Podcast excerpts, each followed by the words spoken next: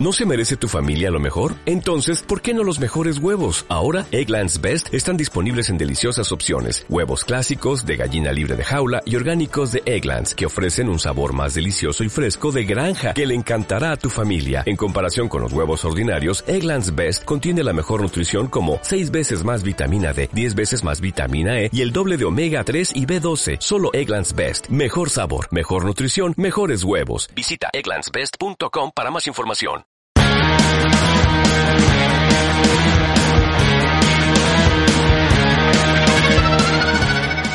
He tenido la oportunidad de hablar con el Santo Padre, con él nos entendemos muchos. Hablé con el primer ministro Conti en Italia, con el presidente de Italia, con la canciller Merkel, con mi amigo Pedro Sánchez, con el rey Felipe y con el presidente Macron hoy. Todos están muy preocupados por lo que pasa en América Latina y hacen muy bien en preocuparse. Es un continente que si se lo mira en abstracto, es un continente formidable. Es un continente con petróleo, es un continente con gas, es un continente con oro y con plata, es un continente con cobre, es un continente con litio, es un continente con extensas llanuras donde se produce la mejor agricultura y la mejor ganadería, bañado por mares, por océanos, por el Pacífico, por el Atlántico, con unos recursos pequeros increíbles. En esas plataformas continentales el petróleo surge. ¿Por qué en este continente tan rico es el continente que tiene el pulmón del mundo en la Amazonia? ¿Por qué en este continente tan rico se sufre tanto?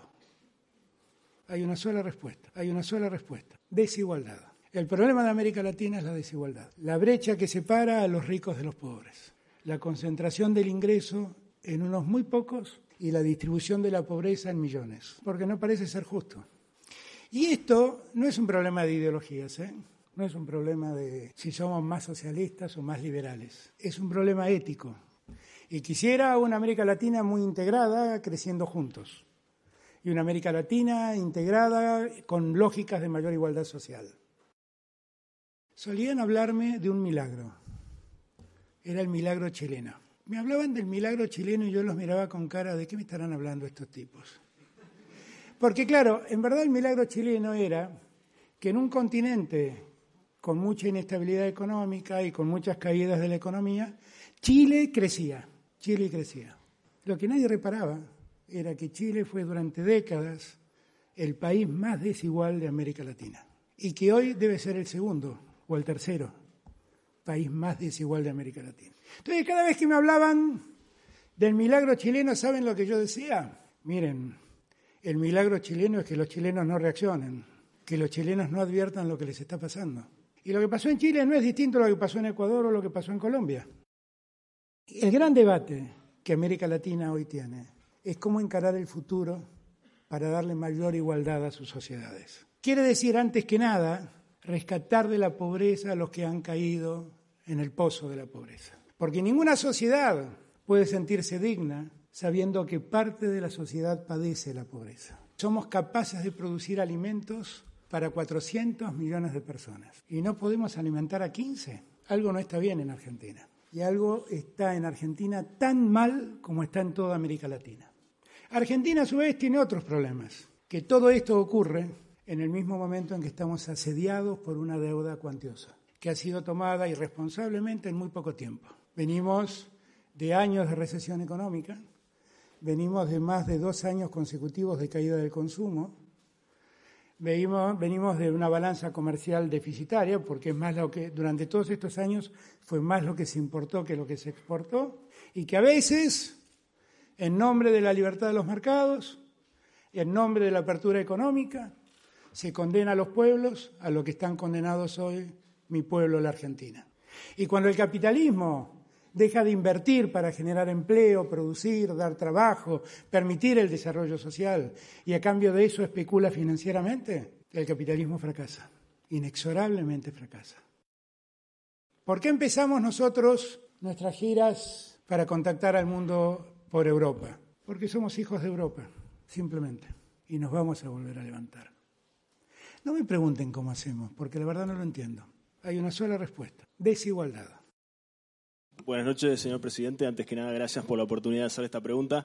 Yo estoy haciendo trampa porque en realidad soy ex alumno de la universidad. y nobleza obliga, le tengo que confesar que hasta el 10 de diciembre trabajé en el, gobierno anterior. Em, pero bueno, como usted dijo, es parte del debate y agradezco mucho la posibilidad de hacerle esta pregunta, verdad, lo, valoro mucho. Usted ponderó en las últimas horas el liderazgo y el temperamento del presidente Emmanuel Macron. Yo le quería comentar muy brevemente una anécdota. Yo me gradué acá hace exactamente seis años y el presidente Macron en ese mismo escenario se paró frente a nosotros y dijo algo que a mí siempre me marcó. Dijo, en política, cuando les digan que algo siempre se hizo de una manera, porque siempre se hizo de una manera, rechacen esa inercia mediocre y hagan todo lo que puedan para cambiarlo. Y a mí, en mi vida, lo que me desvela es pensar cuál es la inercia mediocre en la Argentina. Y eso es lo que le quiero preguntar. Y si usted me dice que es la desigualdad y la pobreza, permitirme preguntarle, teniendo en cuenta que en los últimos 100 años muchas décadas fueron gobernadas por el partido al que usted pertenece, ¿qué responsabilidad le cabe al peronismo y qué rasgos del peronismo pueden haber contribuido a inercia mediocre? Y una vez que los identifique, ¿qué va a cambiar usted esos rasgos para ser distinto de algunos predecesores? Muchísimas gracias de vuelta por la oportunidad, lo valoro de verdad. muchas gracias. ¿Cómo es tu nombre? Jan. Jan, este, en verdad hiciste como cinco preguntas. Estoy tratando de acordarme cuáles eran. Mira, lo que dice Macron es bastante cierto. Luis Jiménez Azúa decía que la jurisprudencia, que es el arte, arte entre comillas, es la decisión de los jueces de utilizar fallos precedentes para fundar los propios, suele ser muy nociva, porque ocurre que uno dice una estupidez y todos la repiten, invocándola. Con lo cual, yo creo que si lo que quiso decir Macron es no repitan, porque repitiendo por ahí sacan los mismos resultados solamente por repetir, creo que tiene razón. La Argentina el mayor problema que tiene a veces es el encierro en los dogmas. Hay una sola respuesta, desigualdad. La Argentina el mayor problema que tiene a veces es el encierro en los dogmas. Hay una sola respuesta, desigualdad. Pues la verdad es que el macrismo gobernó con dogmas y en los hechos terminó haciendo todo lo contrario de lo que los dogmas le recomendaban. Y hubiera sido mucho mejor manejar la realidad y tratar de corregir, porque además en materia económica los dogmas son muy nocivos. Hay una sola respuesta, desigualdad. No es verdad que la libertad plena te resuelve todos los problemas, a veces te trae muchos problemas la libertad de los mercados. Y las grandes potencias que se han desarrollado regulan mucho el funcionamiento de los mercados, tratando de que eso funcione bien.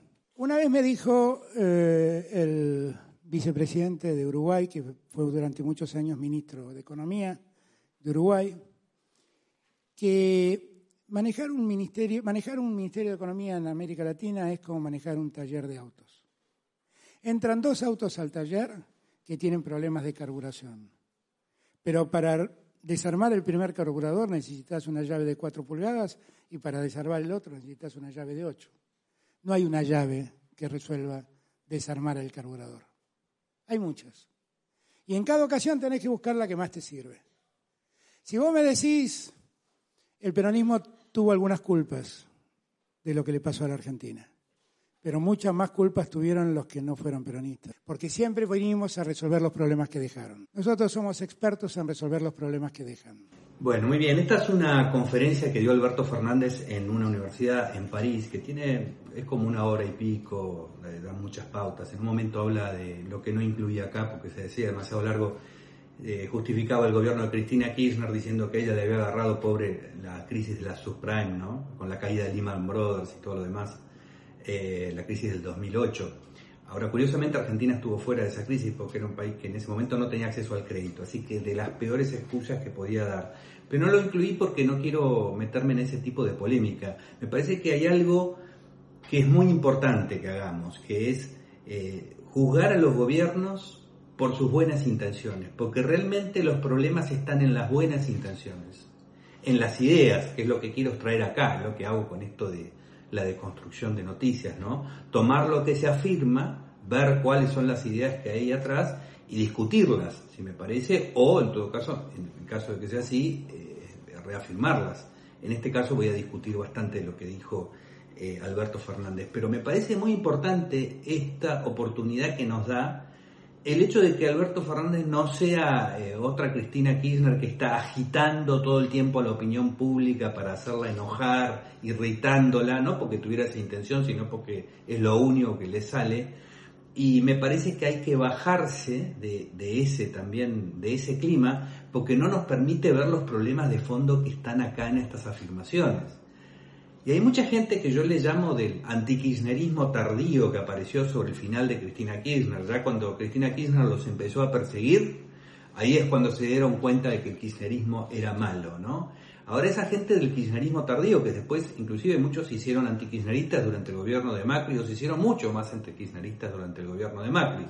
Los propios macristas que decían que no había que ser ni kirchnerista eh, ni antikirchnerista. Me parece fundamental bajarse de eso, porque como digo, el tema de la igualdad es lo que nos está matando, como ahora voy a intentar explicar. Y eso no está en las malas intenciones, eso no está en el robo, en llevarse las valijas, eso, eso está en las ideas de fondo. Y mi intuición es que el robo es la consecuencia del cinismo que provoca el fracaso de las buenas intenciones. Y ahí es donde me parece que hay que discutir y llevar las cosas al clima previo al 2015 sin que se haya producido todavía el clima previo al 2015, me parece que es la cosa que le queda más cómoda a mucha gente, que como digo es de este kirchnerismo tardío, porque en estas ideas, que son las que están mal, coinciden. De hecho, muchas de las cosas que ha dicho acá Alberto Fernández, contrariamente a lo que dice por ahí, eran plenamente compartidas por el gobierno anterior y que, del cual vamos a suponer también las buenas intenciones y que produjo eh, los mismos resultados.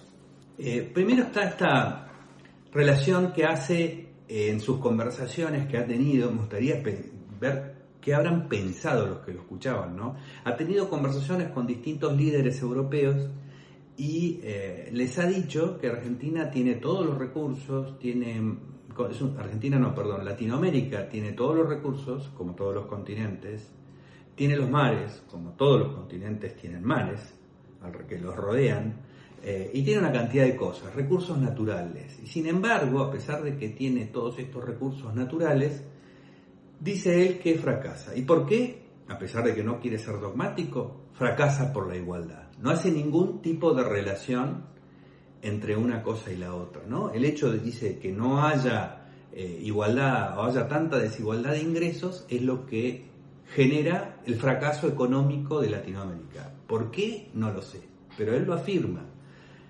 Y, y, acá me parece que cruza dos planos. Cruza el plano de esta visión moral sobre la economía que él tiene, que es muy propia de la Facultad de Derecho, la, que yo, la misma facultad donde yo estudié, doctrina social de la iglesia y toda esta cuestión, la, visión moral sobre cómo se produce esta relación espantosa con el dinero y con el éxito y con el lucro que genera gran atraso y ni siquiera produce un avance moral, creo que es un retroceso moral, pero sería ya demasiado largo de, explicar. Y esta es la visión eh, premoderna, por eso lo relaciono con la doctrina social de la iglesia, la visión premoderna de cómo vivía el mundo antes del capitalismo, donde la gente tenía porque tenía un ejército, la gente que tenía cosas es porque tenía la capacidad de imponerse físicamente sobre los demás. O estaban organizados en feudos o estaban organizados en gobiernos, la gente no importaba, la opinión de la gente y el bienestar no tenía ningún, eh, ningún tipo de, este, de consideración.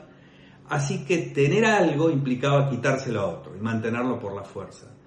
¿Cómo cambia el mundo a partir de la modernidad? Bueno, cambia con el comercio. Yo no necesito tener algo para acceder a los beneficios de ese algo. Si tengo un teléfono celular es porque hay una enorme inversión detrás de capitales que no son míos que posibilitan que yo tenga un teléfono celular. Así que no es que yo estoy conectado solamente con mi cuenta bancaria, también estoy conectado con todo lo que tengo a mi disposición gracias a que ha habido una acumulación que no tiene que ver con el robo, que no tiene que ver con el linaje, sino que tiene que ver con la inversión, el riesgo y alguien que le va bien, ¿no? Está muy metida la idea de lucha de clases en esto de la, igualdad, que pega tanto con la premodernidad, con ese mundo premoderno, ¿no? Donde realmente parecía un mundo de suma cero. Si alguien tiene algo es porque se lo ha quitado a otro. Pero el comercio produce un fenómeno y la libertad y el intercambio voluntario produce un fenómeno que es indispensable para entender inclusive qué es la riqueza. Es el fenómeno en el cual, en el, digamos, en la relación comercial, en un trato comercial, ambas partes se benefician. No es que una se lleva el beneficio y la otra la pierde. ambos obtienen lo que quieren.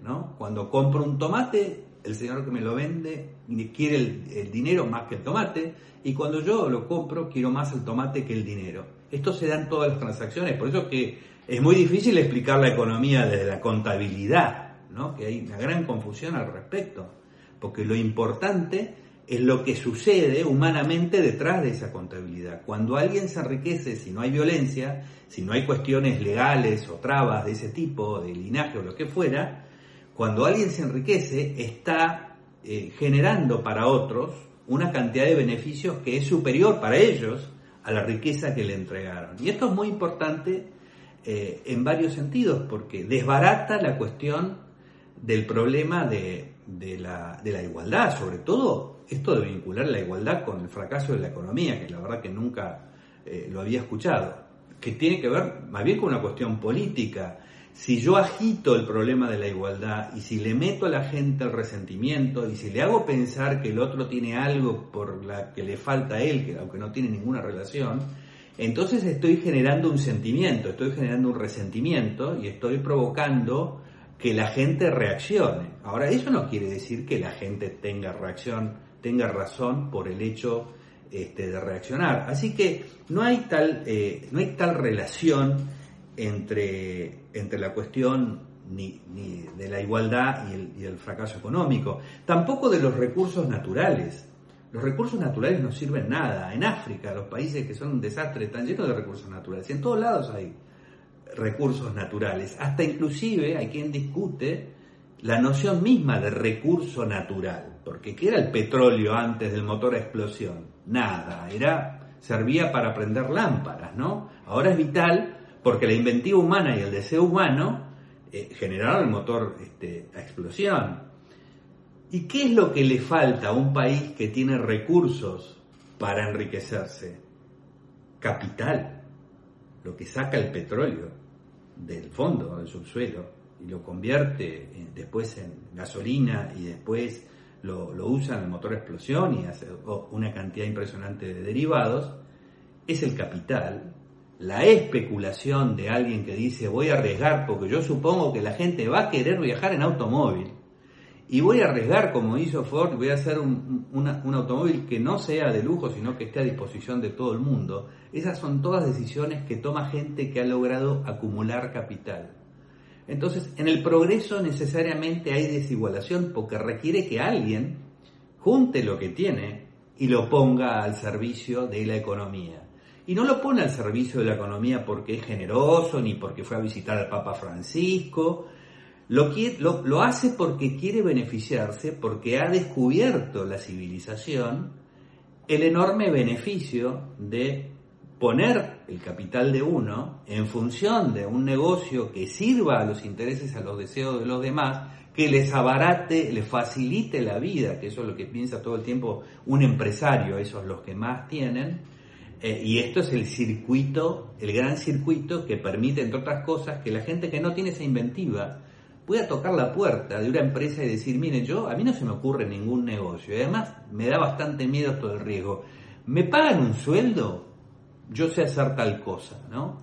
Por supuesto que este no tiene la misma capacidad de beneficiar al resto de las personas, sino que está beneficiando solamente, en ese caso, a la empresa y obtiene un tipo de, este, de beneficio eh, limitado, en algunos casos, ¿no? Si soy un gran jugador de fútbol, me haría multimillonario, porque eso tiene una, digamos, lo eligen millones y millones de personas. Pero eso es otra cuestión. Lo que quiero decir es lo importante que es la acumulación de capital en una sociedad. Esto contra lo que luchan los del índice Gini, que es una obsesión, eh, también le diría premoderna, es una obsesión moral sobre una cuestión que en realidad no es un problema económico ni es un problema moral, porque en el análisis de la desigualdad nadie está, está analizando si lo que tiene una persona eh, lo ha logrado por sí misma o si le ha robado a alguien o si ha violado los derechos de alguien o si realmente lo que está haciendo es producir y multiplicar. Lo que tiene una persona que acumula, que se, que se muestra en el índice Gini, en gran medida es capital que está invertido. Después, Alberto Fernández reclama que haya inversiones, ¿no? ¿Quién va a hacer las inversiones si no los que tienen más? ¿Y cómo va alguien a llegar a tener más si vive en una sociedad que la política le dice que no es bueno que tenga más? Eso es un desincentivo. Y yo no sé si le aconsejaría a una persona que es mejor buscarse un salario y vivir tranquilo o poner una empresa y tener que estar lidiando con una cantidad de cuestiones que son eh, azar o, o, riesgos, más la política esta que los condena, más el Papa Francisco que habla mal de ellos, mientras todo lo que tiene en el Vaticano producto de donaciones que les han dado gente que ha tenido más, evidentemente, eh, el problema es que si yo desincentivo eso, empobrezco a todo el mundo. Atacar a los que están en, el, en el decil más alto de ingresos, en una sociedad en la que no haya privilegios, repito, ¿no? Atacar a los que están en el más alto decil de ingresos es empobrecer a los que están más abajo. Es directamente empobrecerlos. No existe esta relación de suma cero que está, están pensando, ¿no? Sino que en gran medida la pobreza que no hay es producto de ese capital que se acumula. Y la pobreza que hay solamente se va a solucionar con más acumulación de capital, que no se le quita a nadie, sino que se acumula y se incrementa. Los bienes que hay hoy en el mundo, con una población infinitamente mayor a la que había uno o dos siglos atrás, son mucho mayores. Y si este mundo de suma cero, que es el mundo premoderno de la Edad Media, este, fuera cierto, y tendríamos que estar todos muriéndonos de hambre. Sin embargo, las hambrunas estuvieron en el momento en el que regían conceptos como lo que está pensando acá eh, Alberto Fernández. Él dice que eh, esto no es una cuestión de ideologías, ni liberalismo, ni socialismo. En algún punto puedo estar de acuerdo, porque más que de ideologías, que es una palabra también complicada, es un problema de posición frente al mundo y posición frente a la existencia, como digo. Estamos condenados a vivir con lo que tenemos y entonces nos lo tenemos que sacar los unos a los otros. Esa es la mentalidad del ladrón. El ladrón piensa que no es capaz de producir, que no es capaz de hacer algo que le sirva a los demás, por el cual le van a querer dar su dinero, o que no tiene ganas simplemente y va y lo asalta, ¿no? Eh, esa, esa mentalidad de de como no tengo la capacidad o no tengo la disposición de comprender al exitoso y hago de la envidia entonces una doctrina moral, lo que él llama ética. Es una ética de estar en contra de los que tienen mucho y a favor de los que tienen poco, que en principio no hay nada de mérito en tener poco y en principio hay mucho mérito en tener mucho si es que yo este, lo he logrado. Y en gran medida los que tienen aún poco le deben bastante a las cosas que descubren y a las inversiones que hacen los que tienen mucho. Así que esto no sirve más que para dividir, ¿no? Para colocarse en esta postura de superioridad moral.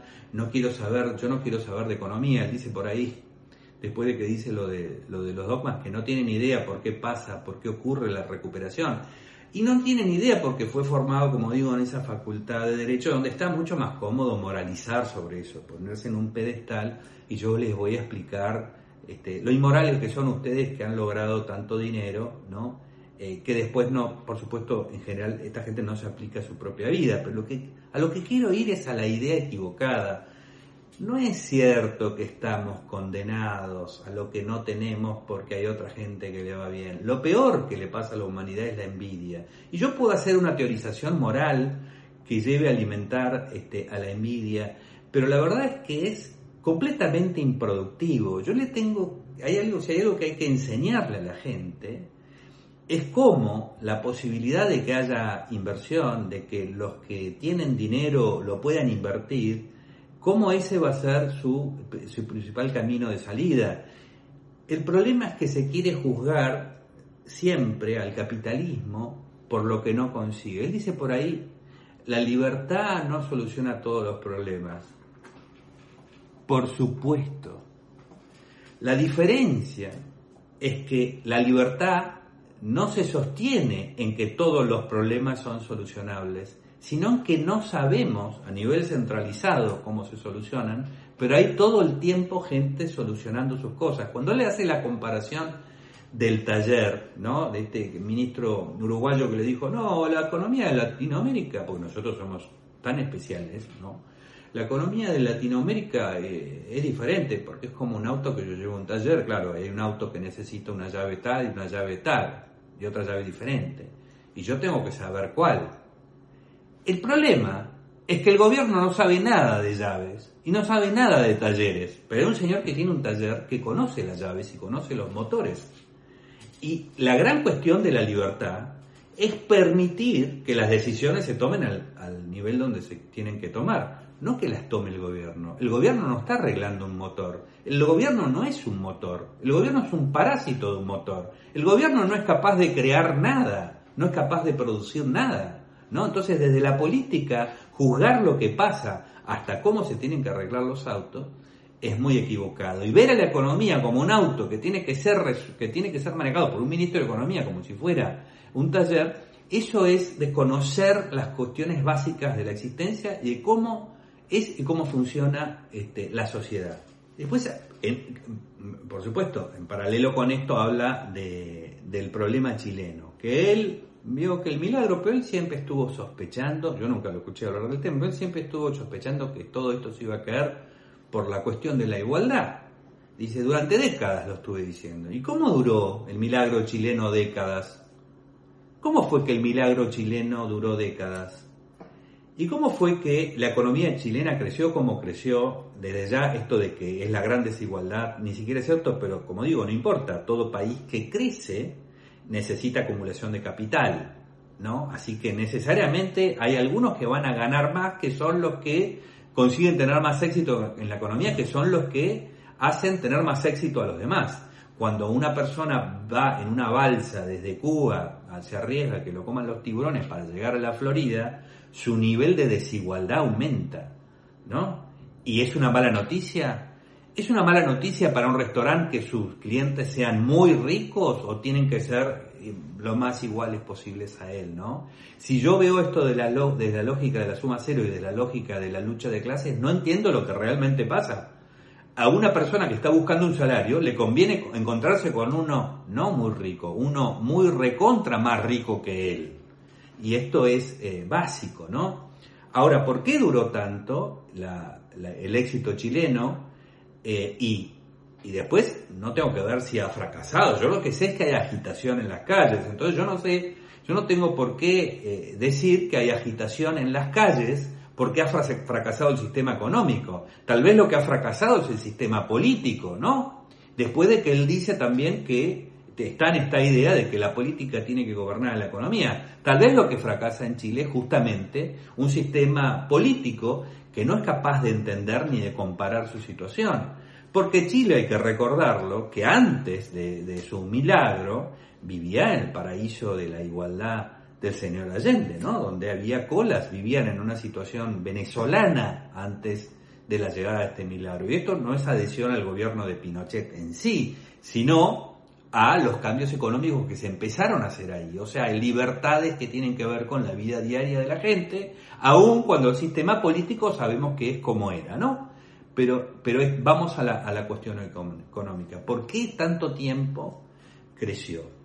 Eh, y como digo, la igualdad es completamente inútil, pero el crecimiento es impresionante. La desigualdad en Chile, por supuesto, que bajó, porque en realidad este, los, factores tienden a ser eh, igualados en, sus remuneraciones porque hay incentivos para que esto ocurra, que no voy a extender sobre eso. Pero el problema es, el crecimiento de la clase media en Chile es impresionante, el descenso de la pobreza en Chile es impresionante, y después tendría que compararlos con sus igualdades, con las igualdades argentinas, ¿no? Porque él hace esta evaluación tan disparatada del gobierno de Macri como si hubiera sido un gobierno este, procapitalista, lo único que hizo fue hacer una continuidad, continuidad del gobierno kirchnerista, pero bueno, esa es su ubicación. ¿Dónde está la igualdad? ¿Dónde está el digamos, el éxito de la igualdad que han visto. Cuando estuvo el Papa en Cuba, habló de que a la, pobreza había que amarla, esa pobreza eh, comunista le gusta.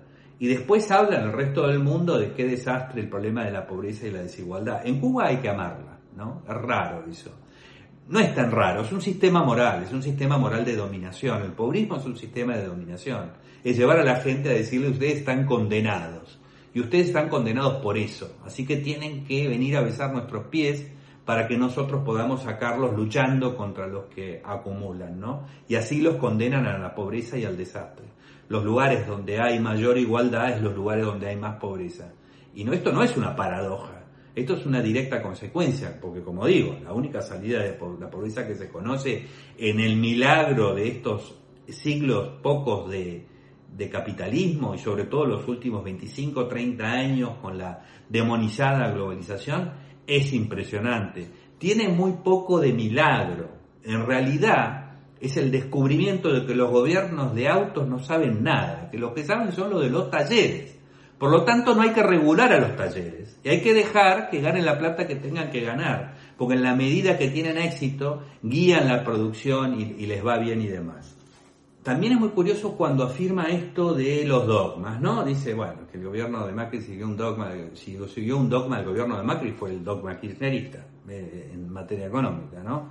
Al que le agregó la, la financiación. Es muy curioso porque Macri le agregó la financiación al sistema que dejó el kirchnerismo. Y Alberto Fernández está haciendo lo mismo.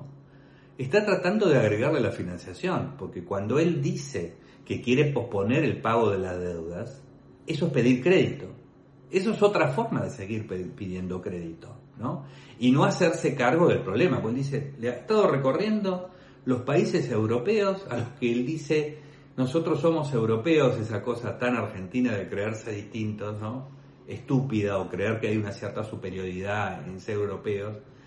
Pero bueno, eh, esta es una cuestión tangencial que en realidad no es tan importante, ¿no? Pero les ha estado diciendo a eh, los líderes europeos que la Argentina está condenada por la deuda.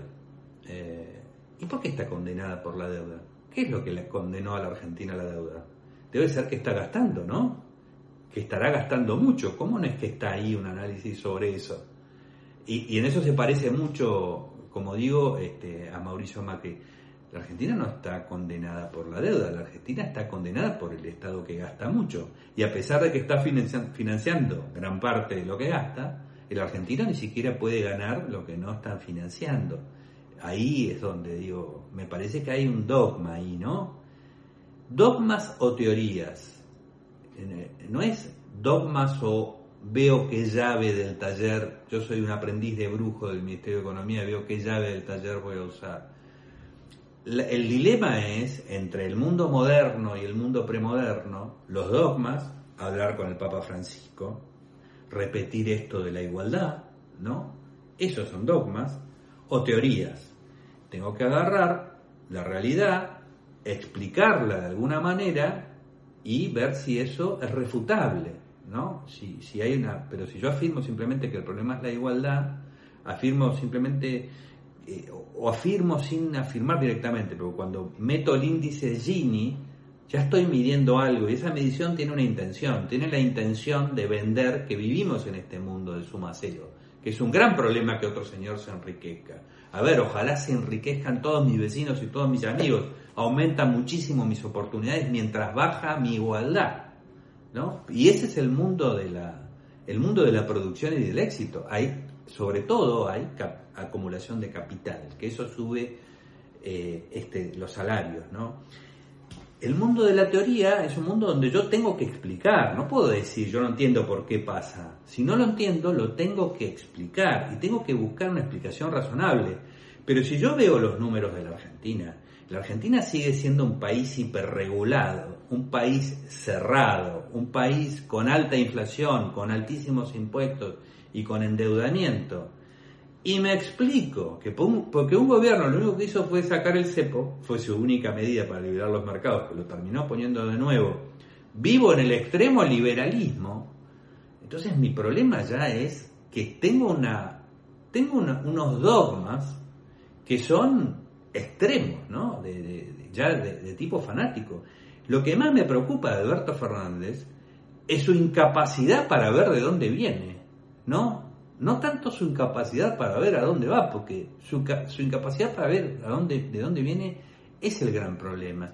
Y yo ya estoy viendo en este tiempo que está pasando que en su composición de lugar, acá lo que hay que hacer es, como digo, patear tres años la deuda para tener otra vez un Estado que está, bueno, medianamente financiado, aunque la economía sea este, un desastre, que él nunca explica por qué cae, por qué la economía ha caído, dice que fue por la igualdad, pero no se explica por qué la economía ha caído si el Estado no, ha estado pagando al Estado lo que el Estado gasta, ¿no?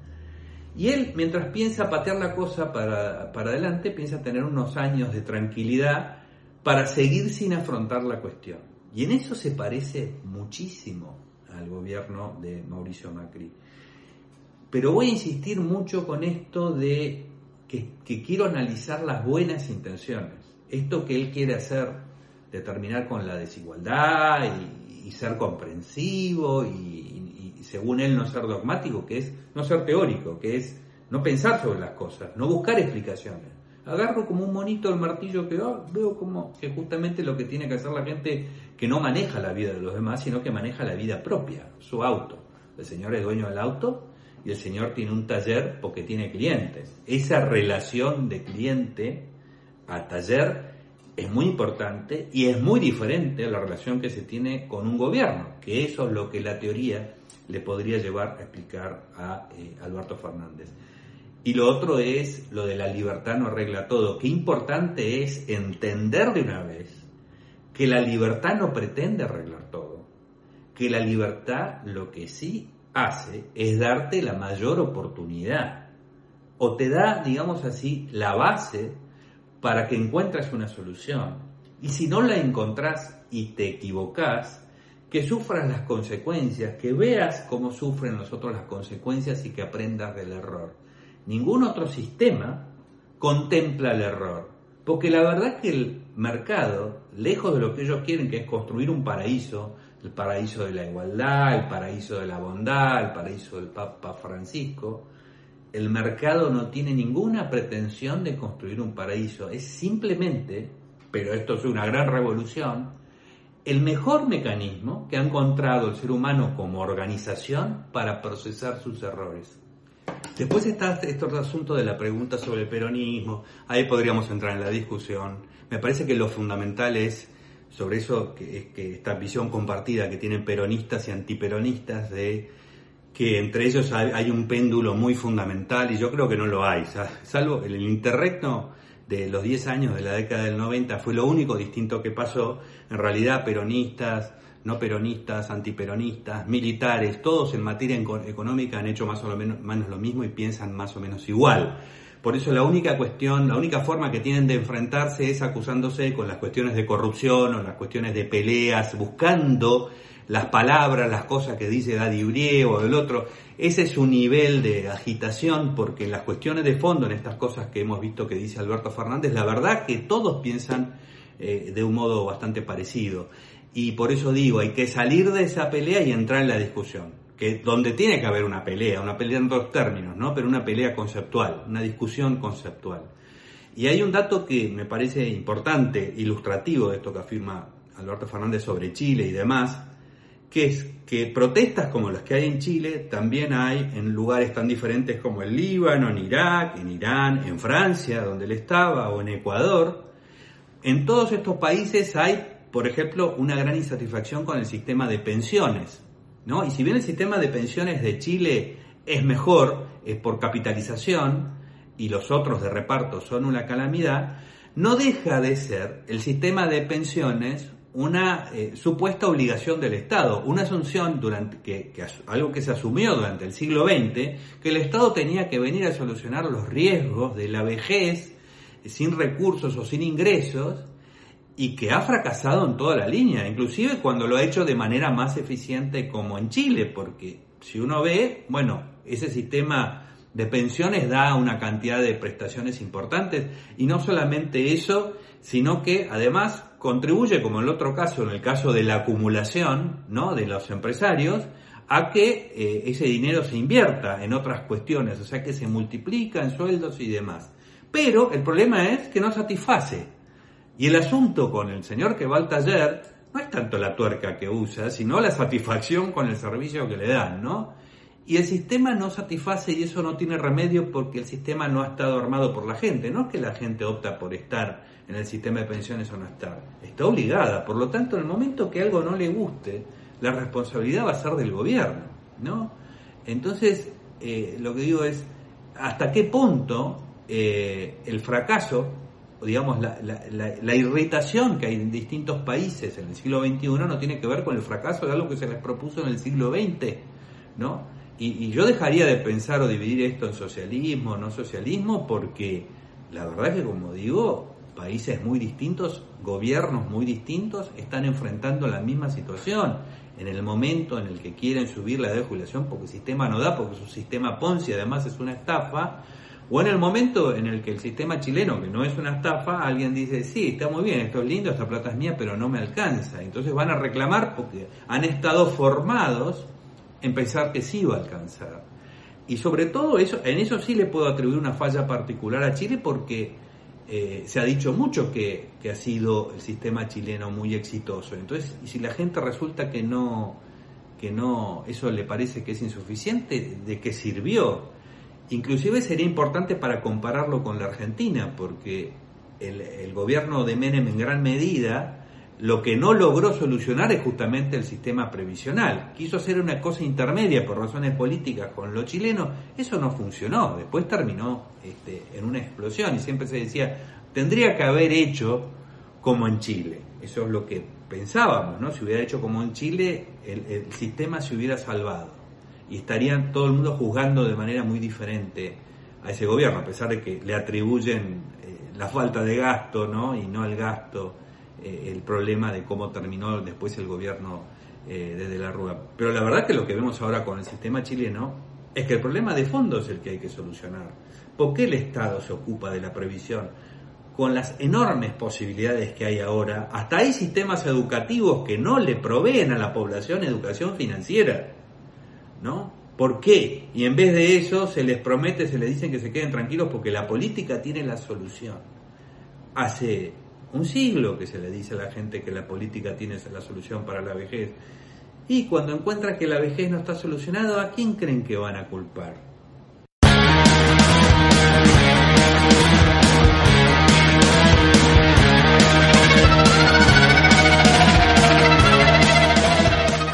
¿Te preocupas por tu familia? Entonces, ¿por qué darles solo huevos ordinarios cuando pueden disfrutar de lo mejor? Eggland's Best, los únicos huevos con ese delicioso sabor fresco de granja, además de la mejor nutrición, como 6 veces más vitamina D, 10 veces más vitamina E y 25% menos de grasa saturada que los huevos regulares, además de muchos otros nutrientes importantes. Así que, dales los mejores huevos. Eggland's Best, mejor sabor, mejor nutrición, mejores huevos.